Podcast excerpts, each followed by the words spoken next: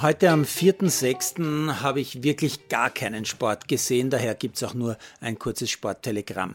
Iga Swiatek gewinnt das Damenfinale von Paris ganz souverän, lässt Coco Goff, der Amerikanerin, gerade einmal vier Games. Alexander Zverev hat sich im Halbfinale gestern zumindest alle Seitenbänder im Knöchel gerissen. Ob der Knochen etwas abbekommen hat, ist auch heute noch nicht ganz klar. Österreichs Zeitungen hyperventilieren angesichts des 3 zu 0 von Österreich gestern Abend in Kroatien.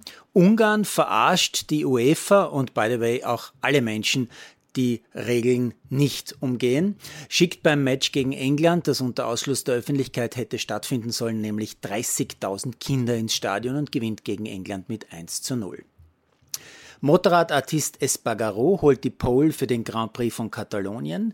Sargis Matirossian gewinnt bei der Gewichtheber-EM Tirana die Bronzemedaille in der Klasse bis 109 Kilogramm für Österreich.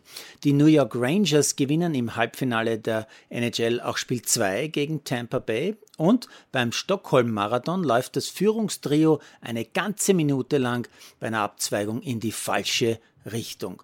Warum habe ich das Gefühl, dass es momentan unfassbar viele Marathonläufer gibt, die unfassbar lange in die falsche Richtung rennen?